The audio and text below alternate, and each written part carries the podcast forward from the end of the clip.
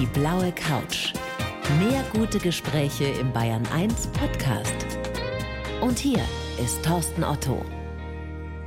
Mein Gast heute ist ein echter Globetrotter. Nicht so einer, der ab und zu mal irgendwie für ein paar Wochen verschwindet und eine kleine Reise macht, sondern er ist einer, der wirklich schon auf der ganzen Welt war. Er ist ein echter Abenteurer. Er ist einer, der sagt, die Welt ist mein Zuhause. Er war in mehr als 85 Ländern dieser Erde.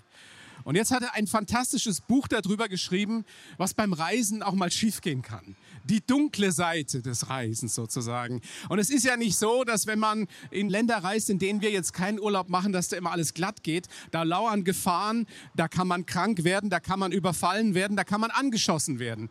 Und all das hat mein Gast heute schon erlebt. Darüber hat er geschrieben und darüber wird er jetzt auf der blauen Couch erzählen. Ich freue mich sehr auf den Würzburger, auf Nick Martin. Herzlich willkommen.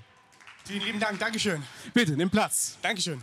Ist gemütlich hier, Nick. Ne? Sind wir es unter ist, uns? Es ist wirklich gemütlich. Da kann sich richtig ja. schön reinlümmeln. Alles mit Abstand hier. Tausende von Menschen im Publikum. Ja? Der, der, Applaus für dich war frenetisch. Nick, du siehst jetzt schon wieder so aus, als wärst du eigentlich schon wieder auf dem Sprung zur nächsten Reise. Ist das so? Tatsächlich ist schon wieder ein bisschen was geplant, ja. Das heißt? Ich bin noch nicht ganz sicher, aber wahrscheinlich wird es in zwei, drei Wochen nach Mauretanien gehen, also an die Westküste von Afrika, um dort den sogenannten Iron Train mal zu fahren. Den Iron Train? Iron Train, richtig. Also das ist äh, der längste Zug der Welt, der ist zweieinhalb Kilometer lang und er fährt von der Westsahara in der Wüste, wo das Eisen aus der Erde geholt wird, an die Küste nach Mauretanien. Und äh, da fährt man halt für ungefähr 18 Stunden auf einem offenen Waggon, auf dem Eisen sitzend, an die Küste. Ist eigentlich eine total doofe Idee, aber das wollte ich schon immer mal machen. Ist aber noch nicht was, ganz legal. Was ist da dran so reizvoll für dich? Gefährlich ist es wahrscheinlich auch noch. Ja, und, also, und, ganz legal hast du gerade gesagt, ist es auch nicht. Ja, es ist so, ich sag jetzt mal, als Reisender bewegt man sich sehr oft in diversen Grauzonen. Und was mich daran so, ich sag jetzt mal, so reinsteigert, dass ich das unbedingt machen will, ist tatsächlich, äh, das ist kein normales Touristenziel. Das ist einfach, boah geil, da gibt es einen Zug, der fährst du 18 Stunden durch die Sahara-Wüste mitten in der Nacht, ist es stockdunkel, du hast den schönsten Sternenhimmel. Mhm. Und das sind einfach diese Erfahrungen, da fühle ich mich persönlich irgendwie am lebendigsten. Das heißt, wenn du sowas erlebst, an der Grenze zur Illegalität, dann bist du so eins mit dir. Dann ist Nick Martin in seinem Element. Ich würde es jetzt nicht nur auf die Illegalität abschreiben, aber ja, wenn ich außerhalb von meiner Komfortzone bin, dann muss ich sagen, dann äh, fühle ich mich irgendwie am wohlsten. Wenn du Sachen machst, die wir anderen niemals machen würden, von denen wir vielleicht träumen. Zum Beispiel. Wie lange warst du jetzt in Würzburg? Wie lange hast du es ausgehalten zu Hause? Bist äh, du ja von hier? Ich bin jetzt äh, wieder seit, ich glaube, Mitte Juli hier. Und? Davor war ich in Costa Rica, da war es auch schön. Während da, Corona warst du in Costa Rica? Ja, also ich muss sagen, zu Corona-Zeiten, viele sagen, oh, Reisen ist doch unmöglich. Nee, ist es nicht. Es ist viel schwieriger und du musst viel mehr Recherche betreiben und es ist aufwendiger und du hast auch Einschränkungen im Ausland. Aber das war alles natürlich legal. Aber zu Corona-Zeiten als individueller Reisender konntest du trotzdem sehr viele Destinationen bereisen. Du warst ja in der Zeit, glaube ich, sogar auch in Australien. Mhm. Wie hast du es geschafft, dass sie dich reinlassen? Äh, also da war es tatsächlich so, das war März 2020, als dieses ganze Corona angefangen hat. Und äh, da kann ich mich noch erinnern, da bin ich mit meinem gemieteten Van an der Küste entlang gefahren und da wurden damals noch Witze im Radio darüber gemacht, von wegen Corona, was ist es, wie ansteckend ist es wirklich, kann man sich tatsächlich durch Blähungen mit Corona anstecken. Also das da wusste wirklich, noch keiner was. Da wusste noch keiner was. Mhm. Und irgendwann hieß es halt, okay, die Flugkreuze in Bangkok sind dicht gemacht worden, in Singapur sind dicht gemacht worden. Und da habe ich mir gedacht, okay, ich könnte mir vorstellen, das ist ein bisschen ernster.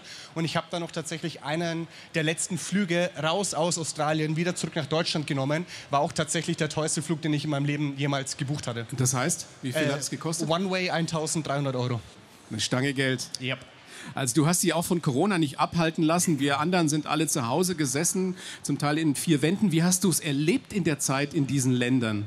Ich meine, ich stelle mir vor, da warst du in, in Hostels, in, in Hotels zum Teil, wo, wo außer dir niemand war, oder? Ja, also in Australien als Beispiel war es so, dass tatsächlich immer mehr und mehr Regulierungen auf den Markt kamen, wo es hieß, okay, du dürftest dich nicht mehr frei bewegen, du dürftest nicht mehr in Hostels, du dürftest auch nicht mehr in deinem eigenen Van irgendwie auf dem Parkplatz übernachten. Also Durftest du an den Strand? Strände waren tatsächlich in Sydney auch gesperrt. Also da waren riesengroße Schilder, wo dort steht hier anderthalb Meter Abstand und bitte nicht an den Strand gehen. Für Sport durfte man dahin gehen. Das heißt, wenn du surfen gehen willst, durftest du es machen. Aber wenn du in der Sonne liegen willst, das durftest du nicht machen. Also es war wie auch hier. Am Anfang wusste keiner, wie und was und wo, wie man das die ganze Thematik irgendwie handhaben soll. Nur damit wir das so ein bisschen einordnen können. Wie viele Länder hast du insgesamt bereist bis jetzt? Ich habe gesagt 85, stimmt das? Oder sind es sogar mehr? Ich muss ganz ehrlich sagen, ich habe aufgehört zu zählen. Also bei mir ist es nicht so, dass ich sage, ich mache jetzt irgendwie einen Haken hinter einem Land, wo ich schon da war, weil ich reise für mich, es ist für mich kein Wettbewerb, aber es müssten so ungefähr, weil ich halt öfters gefragt werde, so 80, 85 plus sein. Ich weiß, das ist eine typische Journalistenfrage. Was ist der schönste Platz, an dem du jemals warst? Aber vielleicht hast du ja so eine Top 3. Tatsächlich ist es super schwierig. Also ich habe kein Lieblingsland, weil für mich es eher daran liegt, welche Menschen du kennenlernst und was für Abenteuer du erlebst. Dahingehend gibt es für mich kein wirkliches Lieblingsland. Wenn ich es kategorisieren müsste, dann würde ich sagen, essenstechnisch Top drei Länder ist es Mexiko, Thailand und Indien. Die schönsten Strände auf den Fidschis, Philippinen und Sansibar. Den besten Spaß in den USA. Die schönsten Landschaften, da wird schon echt schwer.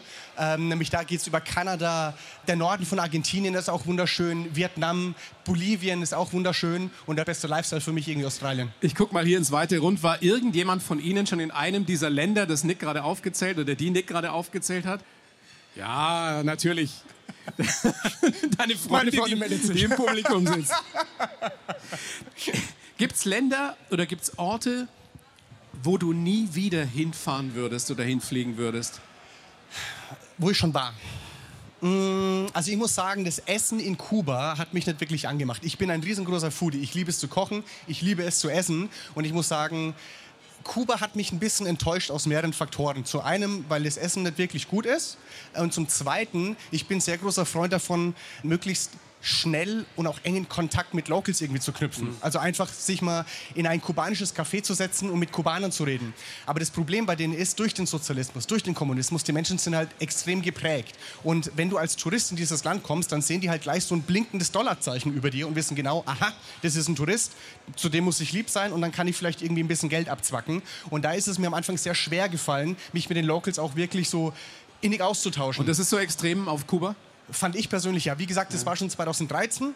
Aber da muss ich sagen, Kuba war jetzt äh, für längere Zeit nicht mehr auf meiner Bucketliste gestanden. Ich würde es auf jeden Fall noch mal eine Chance geben im Land. Wie gesagt, es geht immer um die eigenen persönlichen Erfahrungen. Und natürlich, du kannst nicht in jedem Land nur 100% gute Erfahrungen machen. Absolut. Das ist wie im richtigen Leben, hätte ich fast gesagt.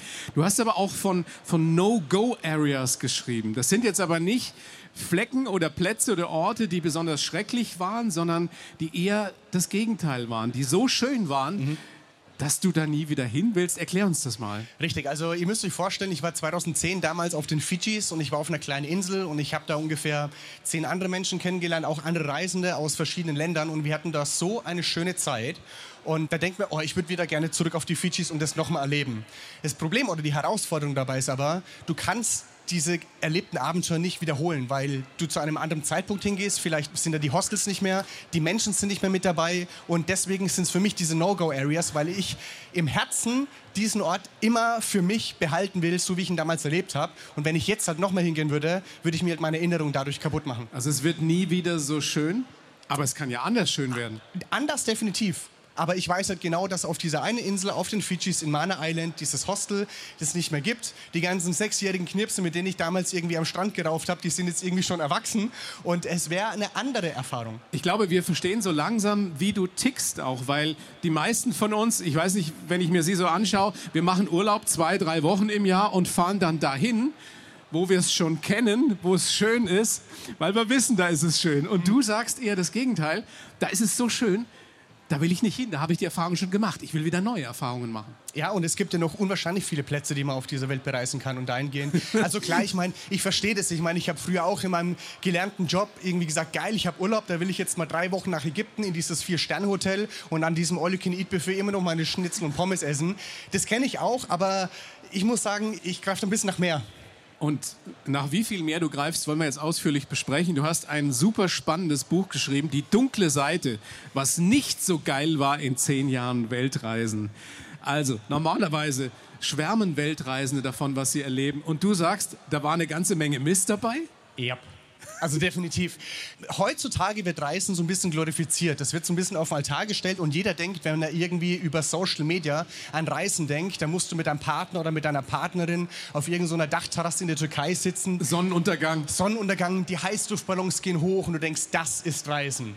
Aber dann denke ich mir halt immer, ja, aber um an diesen Ort zu kommen, da musst du erst mal zwölf Stunden in irgendeinem so engen Chickenbus durch Zentralamerika oder egal wo fahren. Über Serpentinen, wo du denkst, ist der Busfahrer wirklich nüchtern? Richtig, das ist auch ein großes Problem, ob die nüchtern sind oder nicht übermüdet sind. Und dann bist du noch eingequetscht und ich mit meinen 1 Meter, also knapp 1,90 Meter, ist es auch nicht immer das Gemütliche. Und dann isst du noch was Falsches und dann hat es irgendwie 40 Grad und du schwitzt und die Moskitostiche und du hast Durchfall oder eine Lebensmittelvergiftung. Also da kann auch echt viel schiefgehen.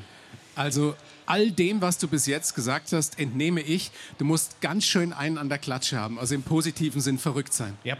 Sonst macht man das nicht, oder? Nee. Ich meine, wer, wer, tut sich sowas an? Äh, da muss ich aber dazu sagen, es war nicht von Anfang an so. Als ich losgereist bin, ich hatte absolut keine Ahnung vom Reisen. Ich weiß noch, ich war damals in so einem Sport Geschäft und ich habe mir so einen 75 Liter Rucksack gekauft. Ich wusste, ich gehe nach Kanada. Ich habe mir irgendwelche Seile gekauft, Karabinerhacken, weil ich wusste, ey, in Kanada gibt es Bären. Da muss ich mein Essen irgendwie um ne, auf den Baum schwingen. Und ich hatte keine Ahnung von Tuten und Blasen. Aber das ist ein Prozess. Und dahingehend, also ich glaube, je länger ich reise, desto verrückter wird man. Macht es süchtig? Ja nach dem Kick, nach dem Abenteuer es immer noch ein bisschen höher, schneller, weiter? Es ist interessant, dass du das fragst, weil tatsächlich das ist auch eine Thematik in meinem Buch, weil ich sage immer, Reisen ist die schönste Droge im Leben, aber tatsächlich, sie macht auch echt abhängig. Und wenn du eine Welle gesurft bist, dann willst du die nächste vielleicht noch höher und noch krasser oder irgendwie klettern, dann willst du noch höher und dann irgendwann vielleicht mal ohne Guide oder ohne Sicherung. Also es ist dann schon ein schmaler Grad zwischen was ist noch Abenteuer und was ist wirklich Leichtsinn. Wir werden gleich ausführlich sprechen über die extremen Abenteuer, die du erlebt hast, im positiven wie im negativen Sinn. Besteht denn bei deiner Art des Reisens auch die Gefahr, dass man abstumpft irgendwann, weil man alles Extreme schon irgendwann erlebt hat? Es kommt, glaube ich, auf einen persönlich drauf an. Also auf der einen Seite ja, du stummst ab, auch emotional in diversen Dingen, aber du wirst auch sehr schnell sensibilisiert für viele Dinge. Also als Beispiel, wenn du irgendwo in Kambodscha bist und du läufst über einen Markt und da kommen irgendwelche Obdachlosen auf dich zu und betteln dich an und die wollen kein Geld, die wollen irgendwas zu essen und also wirklich solche tiefgreifende Erfahrungen würde ich auch emotional berühren. Und dann kommst du wieder heim nach Deutschland und dann sitzt du in Würzburg an der Bushaltestelle und dann kommt ein Bus fünf Minuten zu spät und die Menschen denken sich, oh Mensch, der Bus ist aber schon wieder fünf Minuten zu spät. Da denkst du halt, sag mal, was hast du eigentlich für ein Problem? Also Weil dieses Jammern hast du dir abtrainiert sozusagen oder, oder ist das, das, nicht so nachhaltig? Wenn du mal ein paar Monate hier bist, dann geht es auch wieder los, dass du dich über einen verspäteten Bus aufregst? Nee, also das nicht. Also das muss man sagen, das ist wie so ein Muskel, den du trainieren kannst. Aber der Mensch ist auch ein Gewohnheitstier. Also natürlich natürlich, wenn du länger wieder in Deutschland bist und du hast warmes Wasser, also fließend warmes Wasser, das ist völlig normal. Und dann ist es für dich irgendwann normal, dass du in die Dusche steigst, Wasser auf warm drehst, dann hast du warmes Wasser. Aber sobald du dann wieder irgendwo in Bolivien bei minus 25 Grad in Salar de Uyuni bist und da kommen gefühlt Eiswürfel irgendwie aus der minus Leitung. Minus 25 Grad im Juni? Juli. Ja. Juli? Ja, das ist die südliche Hemisphäre okay, auf das knapp ist 5000 Meter auf den bolivianischen Anden. Und wusste ich damals auch nicht. Ich hätte auch gedacht, ja, Juli ist schon warm, gehst du mal in die Salzwüste. Ja, aber südliche Hemisphäre war es minus 25 Grad und da musste ich erstmal in so einem Second-Hand-Job mir noch ein paar Klamotten zulegen. Aber ganz ehrlich, wie oft hast du auch die Situationen, wo es noch gar nicht mal gefährlich wird oder gesundheitsgefährdend, wo du dir denkst, ich will das nicht mehr. Mir ist schweinekalt es gibt kein fließend Wasser, das Essen schmeckt nicht. Warum mache ich's? Fragst du dich das während des Reisens nie? Doch, definitiv. Also vor allem, wenn du irgendwie über der Kloschüssel hängst und dir irgendwie der Magen nach links wieder rauskommt und du denkst, warum machst du das eigentlich? Tatsächlich, ich weiß nicht, ob es dafür einen Grund gibt, aber ich, ich sehe es immer so, es war für mich eine Lebensentscheidung, dass ich durch die Welt reise und viele Kulturen kennenlerne und das gehört einfach mit dazu.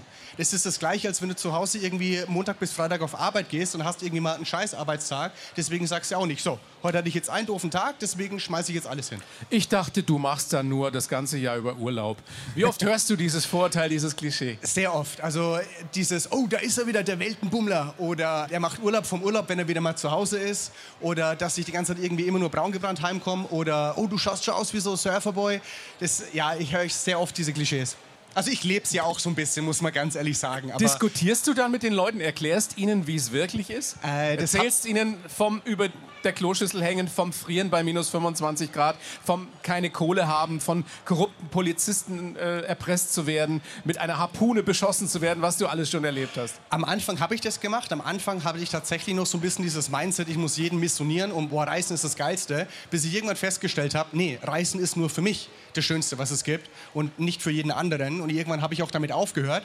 Mittlerweile kommen die Leute auf mich zu, wenn sie wirklich Fragen haben oder diskutieren wollen. Aber du legst es halt irgendwann ab, wenn du mal das ein oder andere Buch geschrieben hast oder eine Live-Show hast und da kommen Menschen auf dich zu und wollen dich kritisieren, dann sagst du einfach, vielen Dank, aber für das Gespräch stehe ich nicht zur Verfügung, weil es gibt halt sehr viele Menschen, ich nenne sie immer Energievampire, die halt irgendwie dich nur runterziehen wollen, um ihren Lebensstil zu rechtfertigen. Und ich denke immer nur, ey, ganz ehrlich, wenn du das machst, was du machst, ist doch alles happy. Also du bist kein Missionar. Nee, nee, nee, nee, um Gottes Willen. Du hast zwei Bücher schon geschrieben, also dein aktuelles Die dunkle Seite. Dein erstes Buch heißt, sag selbst. Die geilste Lücke im Lebenslauf, sechs Jahre Weltreisen, ja. So war es ja irgendwann mal gedacht. Es sollte ja nur eine Lücke im Lebenslauf sein. Du warst ganz normal beschäftigt als IT-Kaufmann. Ja. äh, Bei einer Firma und hast gesagt, so Chef, jetzt mache ich eine Auszeit, ein Sabbatical, wie man auf Neudeutsch sagt, Ja. ein Jahr Mexiko, ein bisschen um die Welt fahren. Richtig. Und diese Lücke im Lebenslauf wurde dann wie viele Jahre lang? Also tatsächlich hält sie bis heute an.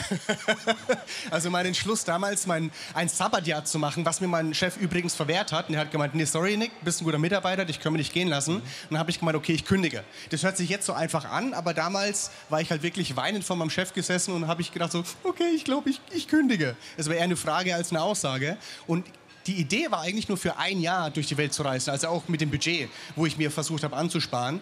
Aber währenddessen habe ich dann gemerkt, ey, Reisen ist so viel mehr. Und dahingehend habe ich es irgendwie geschafft, an mich selber zu glauben und immer wieder Wege zu finden, das auch finanziell auf die Kette zu bekommen.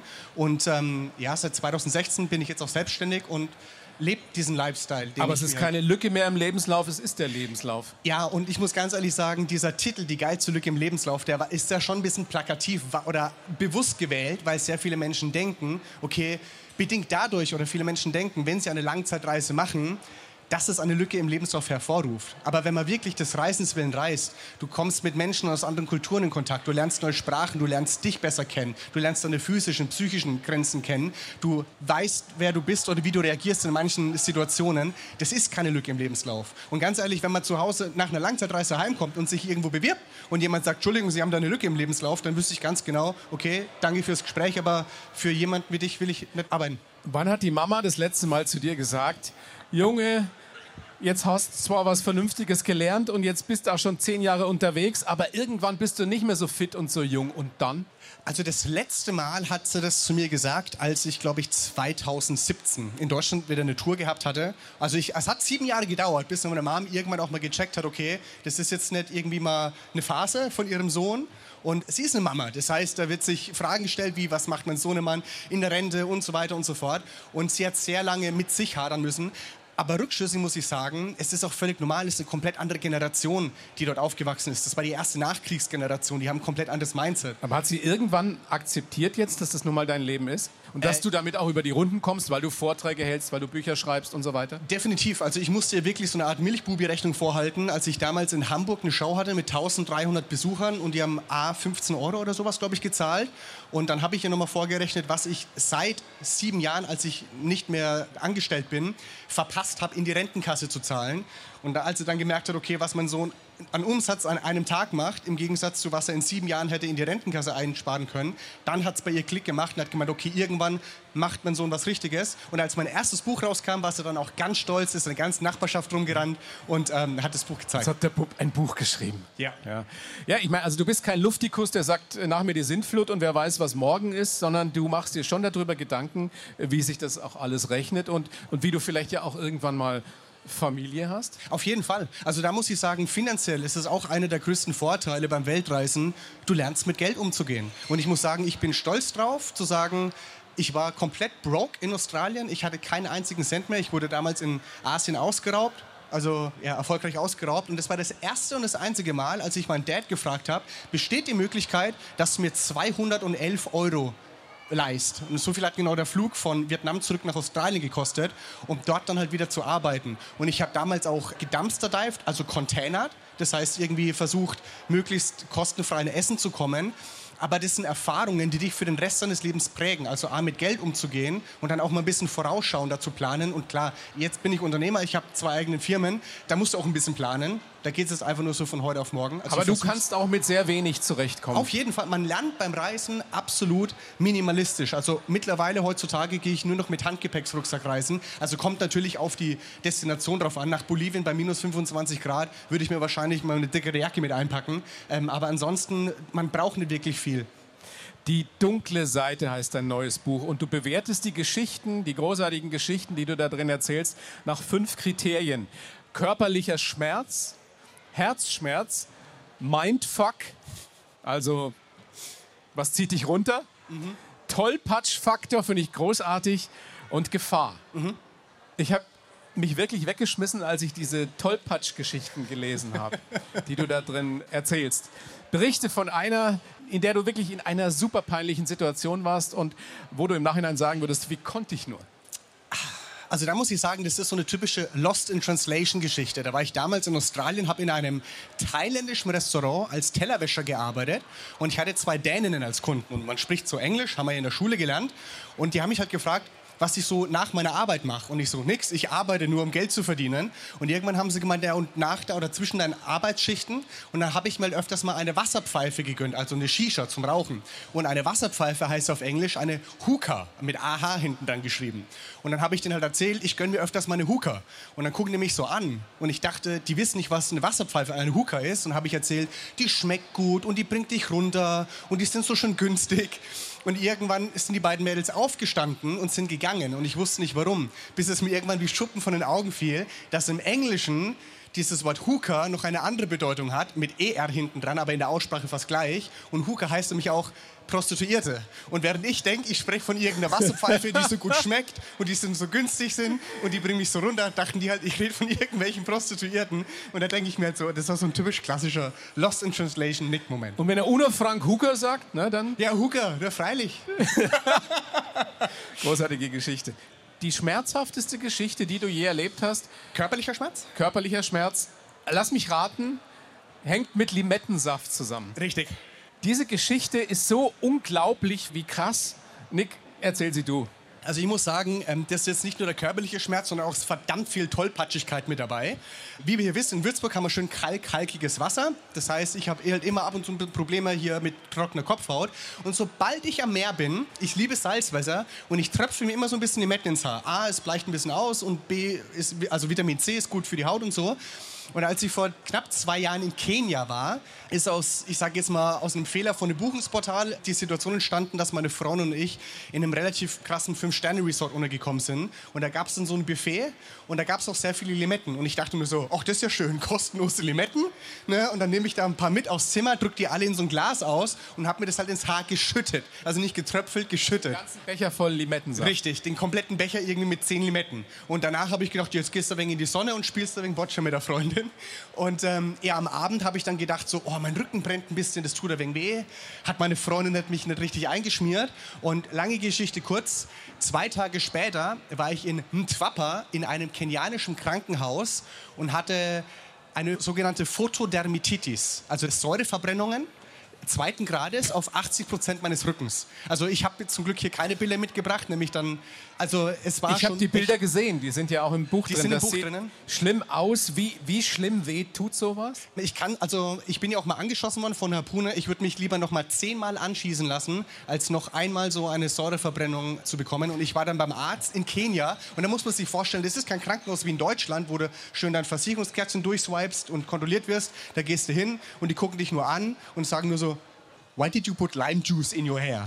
Und ähm, dann haben sie mir zwei Ampullen Cortison gespritzt. Ich war wochenlang auf Steroide, Painkiller und Antibiotika. Wochenlang? Wochenlang, ja. Also, also ich habe mich gefühlt wie, kennst du Twilight? Den Film. Edward, dieser Vampir, der darf nicht in die Sonne, sonst fangen die an zu glitzern. Genauso habe ich mich gefühlt, außer dass ich nicht anfange äh, zum Glitzern, sondern dass ich halt Höllenschmerzen habe, sobald ich in die Sonne gehe.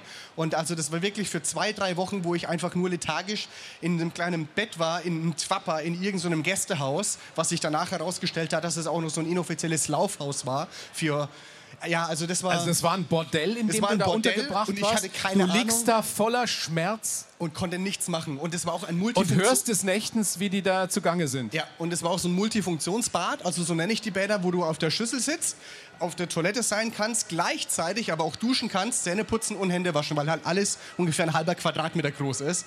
Und das war also nicht nur der körperliche Schmerz, sondern auch der psychische Schmerz, weil du genau weißt, du kommst nicht raus, du bist selber dann schuld, du bist, es war deine eigene Tollpatschigkeit und du musst durch diesen Schmerz durchgehen. Vorhof zur Hölle. Ja, definitiv. Also für mich ist es definitiv das schmerzhafteste, körperlich schmerzhafteste Erlebnis gewesen. Tollpatschigste Geschichte haben wir gehört oder eine der tollpatschigsten, die schmerzhafteste. Gefährlichste Situation, in der du je warst. gibt es verschiedene. Also zu einem bin ich damals mal auf einem Katamaran an der pazifischen Seite in Mexiko gesegelt und ähm, wir waren drei Couchsurfer, also drei unerfahrene Nichtsegler. Couchsurfer heißt, du wohnst bei Menschen, die ihre Couch zur Verfügung stellen. Genau, richtig. Also eine Plattform im Internet, beste Möglichkeit, irgendwie authentisch die Welt zu erkunden, meiner Meinung nach. Und wir sind auf diesem Katamaran gewesen, schön bei 30 Grad, aber irgendwann haben wir halt kalten Wind von Alaska oben bekommen. Und wenn warmes Wetter auf kalten Wind trifft, dann gibt es halt öfters mal einen Donner und Gewitter und Blitz.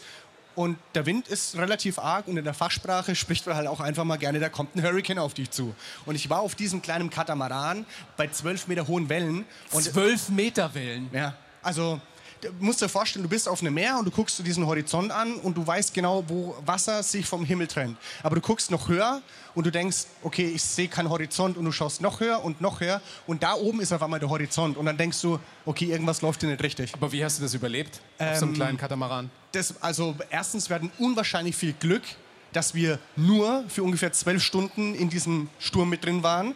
Das Segel ist gerissen, also es ging eigentlich alles kaputt auf diesem Boot. Wir waren zu viert. Das war das erste Mal in meinem Leben, wo ich auch wirklich Todesangst hatte. Und es ist ein ganz, ganz schweres Gefühl, das zu beschreiben, weil du bist auf diesem Boot und du denkst nicht an, wie dein Bankkonto ausschaut, wie du ausschaust, äh, was deine Freunde über dich denken, sondern du hast so diesen einen klaren Gedanken und das ist dieser, ich will überleben. Und wenn du diese Sicherheit nicht hast, dann ist es was ganz, ganz Komisches, was in dir vorgeht. Kommt da irgendwann der Punkt, wo du dir sagst, also ich kenne das, wenn du seekrank wirst, dann ist es irgendwann, dass du sagst, jetzt ist wurscht, Hauptsache das hört irgendwann auf. Ist das in der Situation auch so gewesen, dass du irgendwann sagst, egal, dann ist es halt vorbei? Ja, also tatsächlich irgendwann, man, man sagt ja, die Hoffnung stirbt zuletzt. Und das ist wirklich so. Du hast Hoffnung auf irgendwas. Und da ballerst du die Wellen von links nach rechts und das Segel ist kaputt gegangen, der Motor ist ausgefallen, wir waren irgendwie navigationslos, wir mussten mal vier Stunden lang versuchen zu ankern und es hat nicht geklappt. Du warst körperlich am Ende. Der eine von uns, der war die ganze Zeit seekrank, der Typ hat es auch überlebt. Aber ich muss sagen, die Hoffnung stirbt zuletzt und irgendwann krallst du dich nur noch an diesen Gedanken fest. Du hast nie aufgegeben. Nee. Also wir hätten uns damals fast die Köpfe eingeschlagen auf diesem Katamaran. Wie gesagt, man lernt seine physischen und psychischen Grenzen kennen oder auch manchmal, wie du halt in Extremsituationen selber agierst. Da bist du halt nicht immer so, hey, ganz gechillt, sondern du versuchst auch wirklich mal was zu bewegen. Und ich finde, all diese negativen Erfahrungen, die ich bisher gemacht habe, ich will sie nicht missen in meinem Leben. Ich will sie nicht unbedingt alle nochmal machen, aber ich will sie auch nicht missen, weil das Weil? mit dir einfach was macht. Du hast einen anderen Blickpunkt. Du läufst, also einmal mit diesem Beispiel, mit dem wenn du ne, auf den Bus wartest und der kommt fünf Minuten zu spät. Du regst dich über solche Dinge nicht mehr auf, weil du dann denkst, ganz ehrlich, das ist doch kein Problem. Und du denkst halt an die Katamaran-Geschichte zurück oder an die Harpunengeschichte. Oder wenn du, keine Ahnung, irgendwie was Schmerzhaftes hast, dann vergleichst du es unterbewusst immer, okay, ist es jetzt aber so schmerzhaft wie die Säureverbrennungen von Limetten über deinem Rücken? Also du hast immer neue Vergleichswerte. Und letztendlich sagt man ja auch immer, du bist das Ergebnis von deinen letztendlich Erlebnissen, die du gemacht hast. Und dieser Weg ist nie zu Ende, oder? nee, und das ist das Schöne. Jeder denkt immer, irgendwann ist es zu Ende, aber ist es nicht. Ist das dein Tipp an uns alle, die wir jetzt nicht unbedingt sagen, ich will auch solche Reisen machen, aber zumindest sich ab und zu mal raus aus seiner Komfortzone zu bewegen, um sich zu entwickeln, eine Definitiv. andere Perspektive zu gewinnen? Ne- Ein Perspektivwechsel ist immer gut. Und dahingehend, es muss nicht immer so eine krasse, verrückte Reise sein. Oder wenn Menschen auf mich zukommen und sagen, boah, ich würde auch gerne Weltreise machen, aber ich traue mich das nicht für sechs Jahre, habe ich gemeint, wer sagt denn, dass du das für sechs Jahre machen musst? Das war auch nie mein Plan, für sechs Jahre durch die Welt zu reisen. Fang Oder einfach an. zehn. Ja, einfach mal machen. Und ganz ehrlich, es kann auch sein, du bist irgendwie ein halbes Jahr unterwegs. Ich meine, wenn das dein Traum ist, dann probier das aus. Wenn du nach einem halben Jahr merkst, boah, das habe ich mir ganz anders vorgestellt, das ist gar nicht so mein Ding. Ganz ehrlich, das ist die beste Situation, die passieren kann. Nämlich dann kannst du heimkommen und sagen, ich habe es probiert. Aber im Gegenzug, wenn du es niemals irgendwie mal angehst, zu probieren, irgendwann bist du halt älter und denkst, scheiße, hätte ich es nur mal gemacht. Das ist das, auch meine Erfahrung, wenn du dich mit alten Leuten unterhältst. Die bereuen nicht das, was sie getan haben oder die Fehler, die sie gemacht haben, sondern all das, was sie nie Nicht ausprobiert haben. Richtig. Ja, das ist, Mark Twain hat schön gesagt, in 20 Jahren von jetzt äh, bereust du nicht das, was du getan hast, sondern bereust du das, was du nicht getan hast. Nick, großes Vergnügen, dass du da bist. Ich schreibe für jeden Gast in dieser kleinen Show auf der blauen Couch einen Lebenslauf. Habe ich natürlich auch für dich versucht. Ich würde dir den jetzt rüberreichen. Du kennst ihn nicht, du liest ihn vor und du schimpfst dann danach oder sagst, passt so, können wir mitarbeiten. Bitteschön. Ich heiße Nick Martin und Reisen ist mein Lebenselixier. In allen Ecken dieser Erde habe ich Menschen getroffen, die mich begeistert und inspiriert haben. Und ich habe gelernt, je krasser das Abenteuer, umso wichtiger die Erfahrung. Nach über zehn Jahren Weltreisen hat sich mein Blick auf das Leben ganz schön verändert. Dabei lebe ich keineswegs im Dauerurlaubsmodus. Und was viele nicht wissen, ich kenne auch die dunkle Seite des Reisens. Ich habe viele Höhepunkte erlebt, aber auch große Schmerzen erduldet und Gefahren überlebt. Geprägt haben mich meine schöne Kindheit in Würzburg, ein Urlaub in Neuseeland und die Freiheit, das zu tun, was ich wirklich will. Denn im Leben kommt es darauf an, sein eigener Superheld zu werden und für alles Verantwortung zu übernehmen. Also da würde ich sagen, ich würde jetzt so einen Mic-Drop machen, so bum, bum und alles richtig gesagt. Also Ja? äh, von mir aus, mal gucken, ob ich das so kann. Dankeschön, Dankeschön. Ich habe mir extra Mühe gegeben hier für die Mainfranken-Messe. habe gedacht, da muss es wirklich sitzen. Also können wir mitarbeiten. Definitiv, Gibt es ja. einiges, worüber wir ausführlich sprechen können. Fangen wir doch gleich mal an mit dem Lebenselixier. Ist das so? Reisen ist dein Lebenselixier? Also ohne das ging's nicht? Also wenn du es so ausdrückst, ohne das geht's nicht, ja, weil ich muss immer wieder mal rausgehen aus meiner Komfortzone. Ich muss immer wieder mal mich daran erinnern, wie gut wir es wir eigentlich haben. Ich habe vorhin das Beispiel gebracht mit dem fließenden Wasser. Das ist für uns ja selbstverständlich. In größten Teilen der Erde ist es eben nicht selbstverständlich. Und alleine solche Erfahrungen zu machen, oder als ich damals in Kanada war mit meinem großen Backpack und ich war in so einem kleinen, ausgetrockneten Flussbett und ich habe mir so ein kleines Stir-Fry-Potato gemacht, also einfach so ein bisschen Kartoffeln in den Topf und hätte gedacht, ich kann kochen.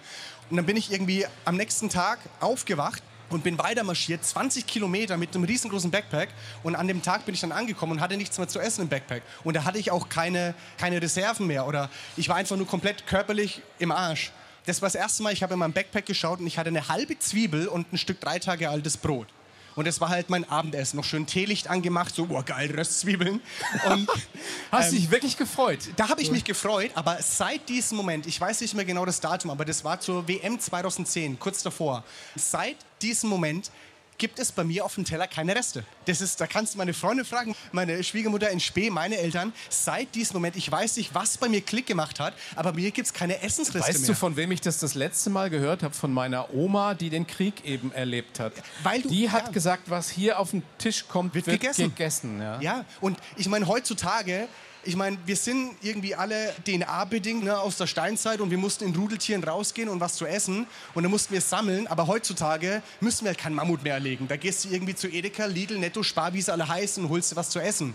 Und du kannst dir zu jeder Tages- und Nachtzeit irgendwo irgendwas gönnen. Aber wenn du das mal erlebst, dass du das nicht kannst, dann wird dir mal ganz schnell klar, was für Prioritäten oder du, du für Privilegien eigentlich in deinem Leben lebst, ohne das wirklich wertzuschätzen. Dann weißt du die Dinge wieder mehr zu schätzen. Und es gibt ja nun mal auf dieser Erde, da muss man gar nicht so weit fahren, viele Menschen, die eben um ein Stück altes Brot und eine Röstzwiebel äh, glücklich wären. Ja, und Weil die ist- nämlich gar nichts haben oder nicht wissen, was sie morgen überhaupt noch zu essen haben. Richtig, und dahingehend finde ich es immer wieder schön, sich so ein bisschen zu grounden, sagt man so schön in Englisch. Das heißt, klar, zu Hause, ich habe ein schönes Leben, aber wenn ich auch wieder mal unterwegs bin oder wenn ich jetzt in drei Wochen in Mauretanien auf diesem Eisenzug bin, dann weiß ich genau, da gibt es wahrscheinlich ein hart gekochtes Ei und eine Beefy oder so und das war's für 18 Stunden. Und das nehme ich aber dann auch wieder als Erfahrung. Und ich...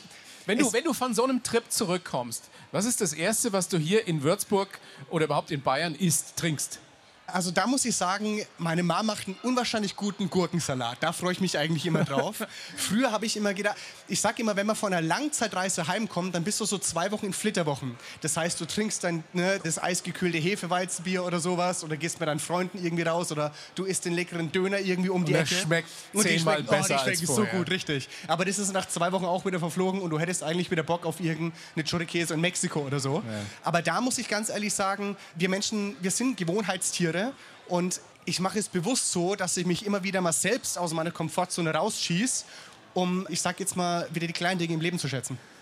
Was heißt das, werde dein eigener Superheld, Nick? Gilt Also- das auch wieder für jeden von uns?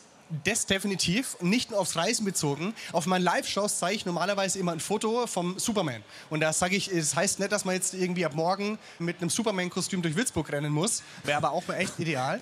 Aber was ich damit eigentlich bildhaft ausdrücken will, ist, dass man so ein eigener Superheld wird, indem man zu 100% Verantwortung übernimmt für sein eigenes Leben. Nämlich jeder kennt es von uns. Alle haben Ziele, alle haben Träume. Aber immer sind die anderen schuld. Oder die Umstände oder Genau. gerade geht's nicht. Und Richtig, aber wie oft ist dieses, oh, würde ich gerne machen, aber, kleines Beispiel, eine Weltreise. Ich würde gerne eine Weltreise machen, aber, ja, ich habe doch einen festen Job, ah, ich habe doch nicht genug Geld, da ist mein, mein Arbeitgeber dran schuld. Oder, oh, ich habe eine Beziehung, oh, meine Familie, oh, mein Hamster liegt im Sterben. Oder, da gibt es so viele Gründe, ich nenne es immer Ausreden, Dinge nicht zu tun. Und ja, klar, jeder hat einen anderen Startpunkt im Leben.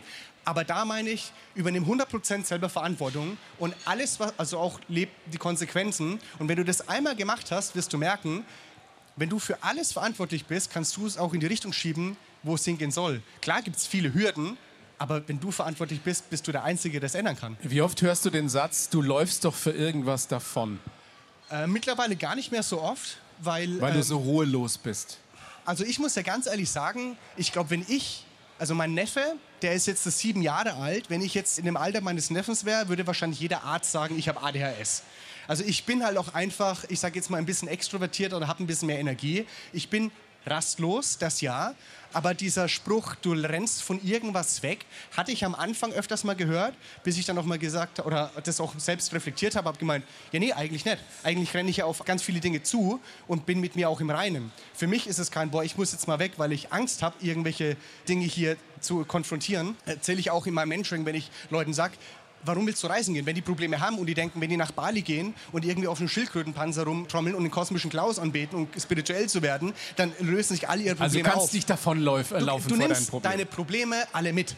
Es gab ja, oder es muss ja für dich irgendwann mal so eine Initialzündung gegeben haben. Wann hast du gemerkt, Reisen an sich ist etwas, was mich fasziniert, weil es nicht nur bildet, sondern weil ich einfach da eins mit mir bin, weil das einfach mein Element ist. Also ich war früher, bevor ich auf erste Weltreise gegangen bin, schon sehr oft im Urlaub. Das habe ich genossen. Da war ich irgendwie, keine Ahnung, Tunesien oder auch in den USA oder, also da war ich auch schon ein bisschen unterwegs. Aber wirklich so diese Initialzündung war tatsächlich ein Erlebnis in meinem dreiwöchigen Urlaub in Neuseeland. Das war mein letzten Urlaub, den ich genommen habe, bevor ich gekündigt hatte.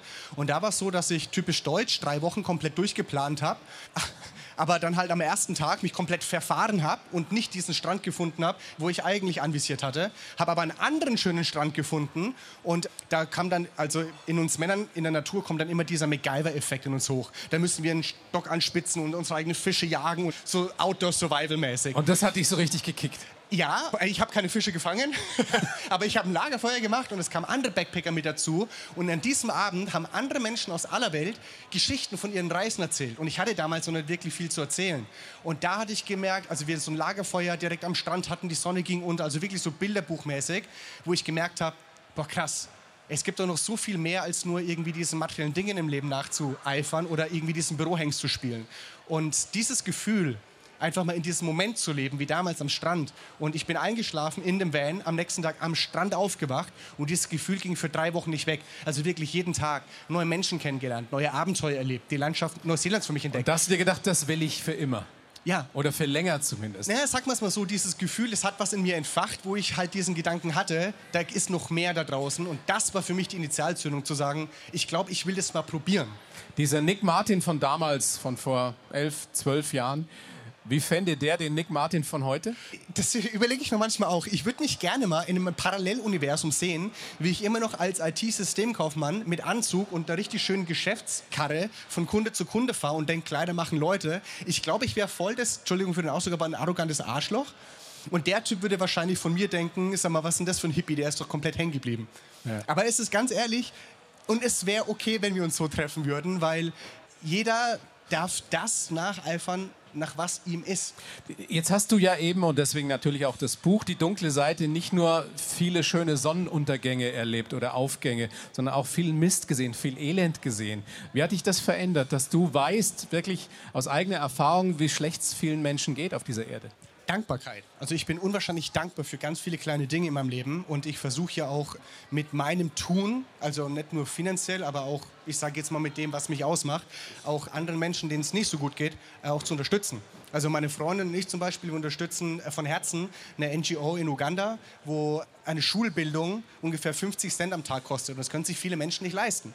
Und dahingehend gibt es diese Foundation 22 Stars, wo wir Paten suchen, wo eine Patenschaft für ein Kind übernehmen, um das für einen Invest von 50 Cent am Tag in die Schule stecken können in Sachen Bildung. Und du versuchst durch deine eigenen Erlebnisse, ich will gar nicht sagen, du versuchst irgendwas zu kompensieren, aber du wirst irgendwann merken, dass du so viel mehr Potenzial hast, tolle Dinge in der Welt zu erschaffen, um anderen Menschen damit weiterzuhelfen. Und egal wie groß oder klein die Kreise sind, wenn ich jetzt irgendwie mein Mentoring oder meine Zoom-Calls, meine Live-Events, meine Bücher habe und ich schaffe es irgendwie nur eine Person dabei zu unterstützen, in ihrem eigenen Mindfuck, in diesem Gedankenkrieg, eine unterstützende Hand mehr oder weniger zu reichen, finde ich, habe ich meinen Job schon gemacht und es fühlt sich unwahrscheinlich gut an. Jetzt hast du über die Jahre eine Menge unterschiedlichster Menschen kennengelernt. Viele gute, viele inspirierende, viele beeindruckende. Gibt es einen oder eine, die dir jetzt spontan vor dein inneres Auge kommt, wenn ich dich darauf anspreche, wo du sagst, die Frau, der Mann, Wahnsinn? Ja, äh, da gibt es den Borgmann. Der Borgmann ist der, der Heim Borgmann? Borgmann, ja. Das ist ein Zahnarzt aus El Salvador. 2013 habe ich ihn kennengelernt, oder habe ich ihn angefragt über Couchsurfing und er wohnt in Soyapango. Soyapango ist der Ghetto District, also District 13 von San Salvador. Das ist die Hauptstadt von El Salvador. Jetzt sind unbedingt Reisedestination Nummer 1 für den Otto Normalverbraucher, aber ich bin dort angekommen und es war so eine 1,50 Meter große Couch. Und da habe ich gemeint, alles klar, ich als Couchsurfer, ich weiß, wo ich übernachte. Und er guckt mich an und sagt, nee, Nick, du bist Gast in meinem Land. Du schläfst in meinem Bett und ich schlafe auf der Couch. Der Typ ist Zahnarzt, verdient 300 US-Dollar im Monat. Der wohnt im Ghetto District. Also wenn der sich verfährt, muss der Angst haben, dass er von irgendeiner anderen Bande überfallen, erschossen oder gekidnappt wird. Der ist genauso alt wie ich und wir sind unwahrscheinlich gute Freunde geworden. Und wir waren die ganze Zeit in Kontakt und irgendwann telefoniert er mich an über Skype und sagt, Nick, ich habe eine Idee.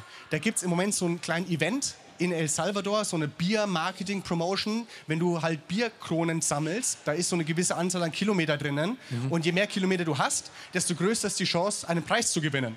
Und der Preis ist, dass man nach El Salvador fliegen kann. Also nicht von El Salvador irgendwo hin, sondern von irgendwo nach El Salvador.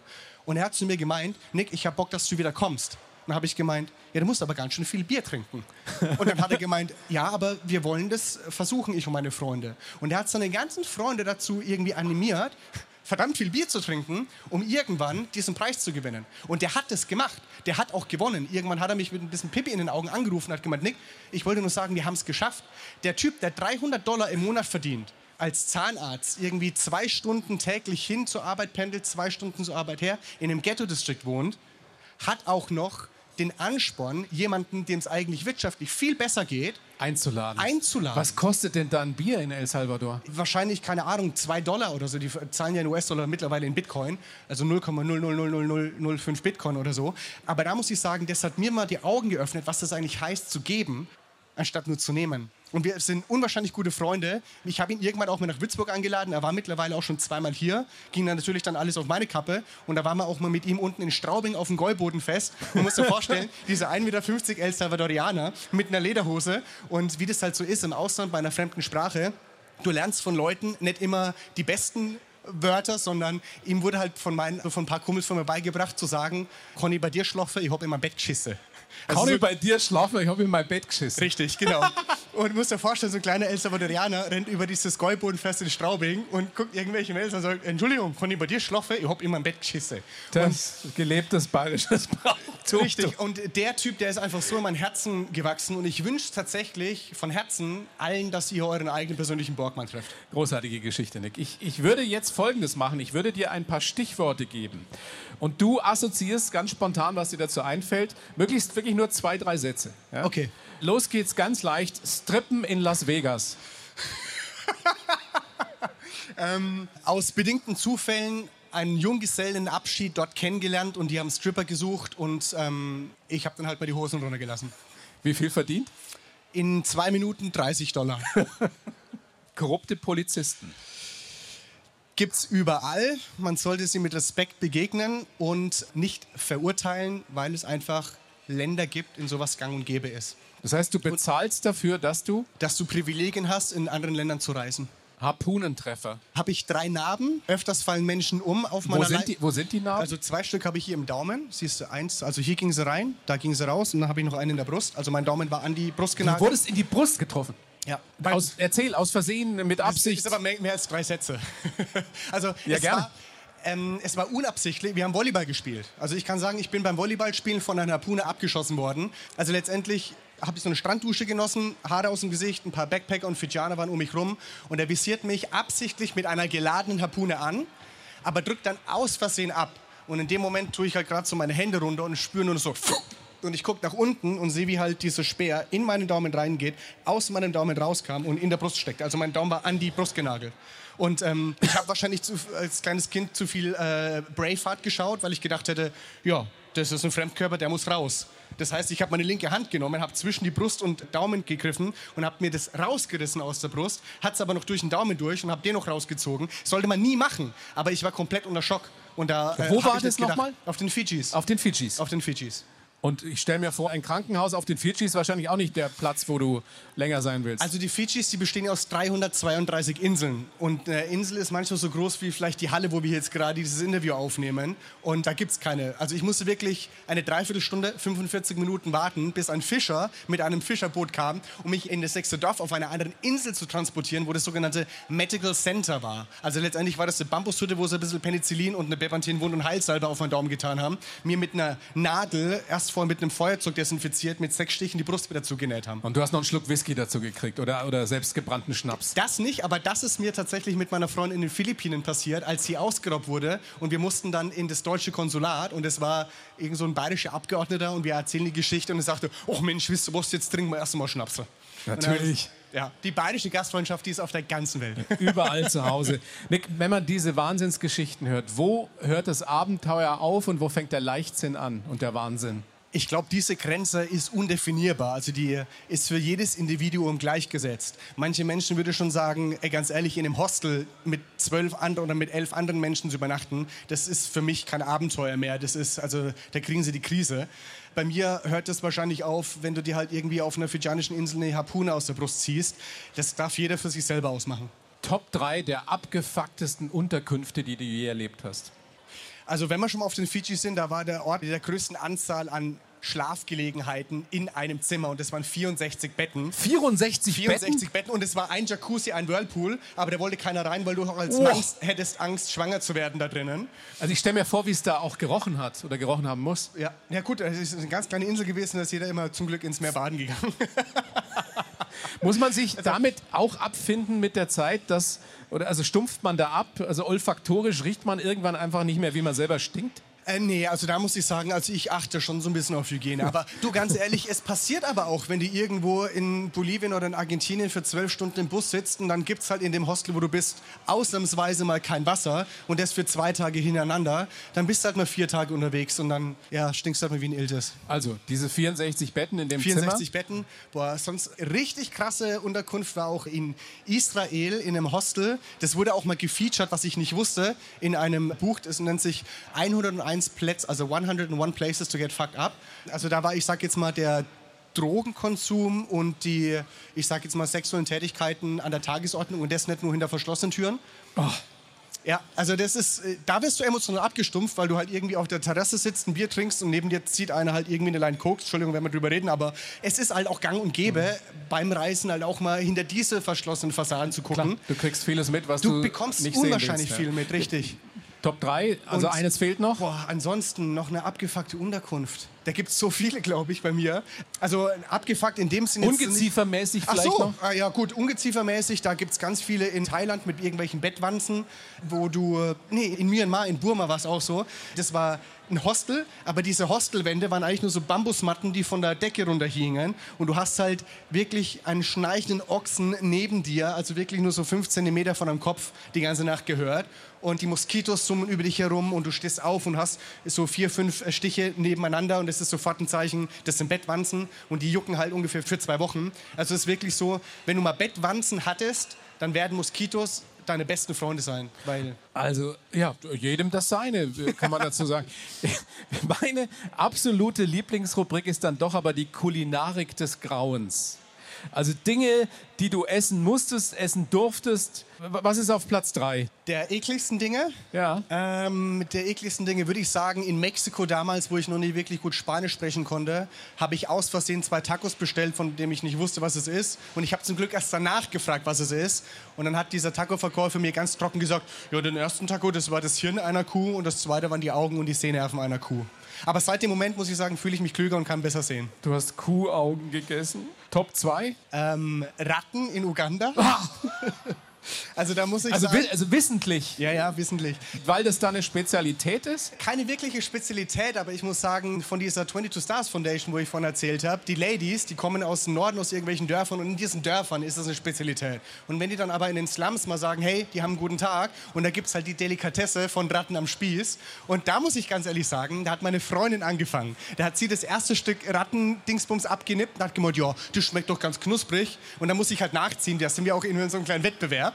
Und das Problem war aber, die haben mir kein knuspriges Stück, sondern irgendwie so von diesem abgerissenen Stück rohes Fleisch. Und, äh, Wie schmeckt das? nicht gut. ich kann es nicht wirklich sagen.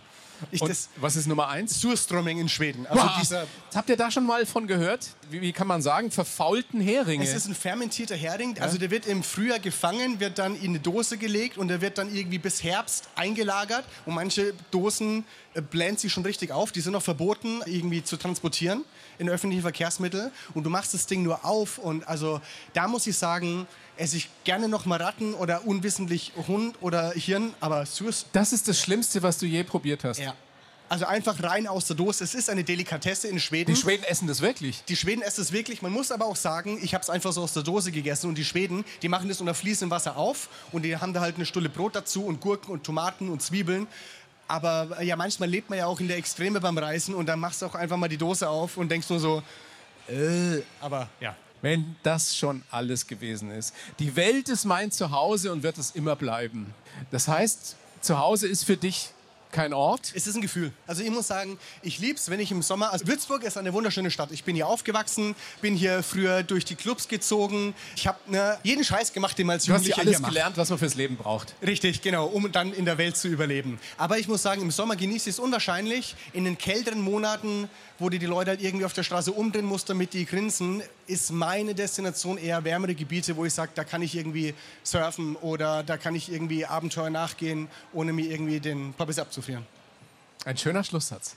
Nick, bedanke mich sehr bei dir für das Gespräch, für den Besuch auf der blauen Couch hier live. Vielen lieben der Dank, Mainfranken-Messe in Würzburg. Hat mir großen Spaß gemacht. Sag sehr gerne nochmal dein aktuelles Buch, Die dunkle Seite, Mhm. was nicht so geil war in zehn Jahren Weltreisen. Ja, kommt nächste Woche raus. Ah, tatsächlich sollte es vor Kann allem man überall kaufen, wo es gute Bücher gibt. Ne? überall, wo es Bücher gibt. Es gibt auch das Hörbuch, wo ich selber eingesprochen habe, das E-Book, also überall, wo es Bücher gibt. Und Wenn ja. jetzt jemand sagt, er möchte vielleicht dein erstes Buch haben, erstehen, kann er das habe ich tatsächlich ein paar Exemplare mit dabei. Das neue Buch, wie gesagt, gibt es erst ab nächste Woche. Aber da werde ich wahrscheinlich auch mal in den entsprechenden Hugendubel sonst irgendwo gehen und da ein paar äh, signieren. Und auf meinen Live-Tours oder sonst irgendwie gibt es da bestimmt auch Möglichkeiten. Meine Damen und Herren, Nick Martin, vielen herzlichen Dank. Dankeschön. Die blaue Couch, der Bayern 1 Talk als Podcast. Natürlich auch im Radio. Montag bis Donnerstag ab 19 Uhr.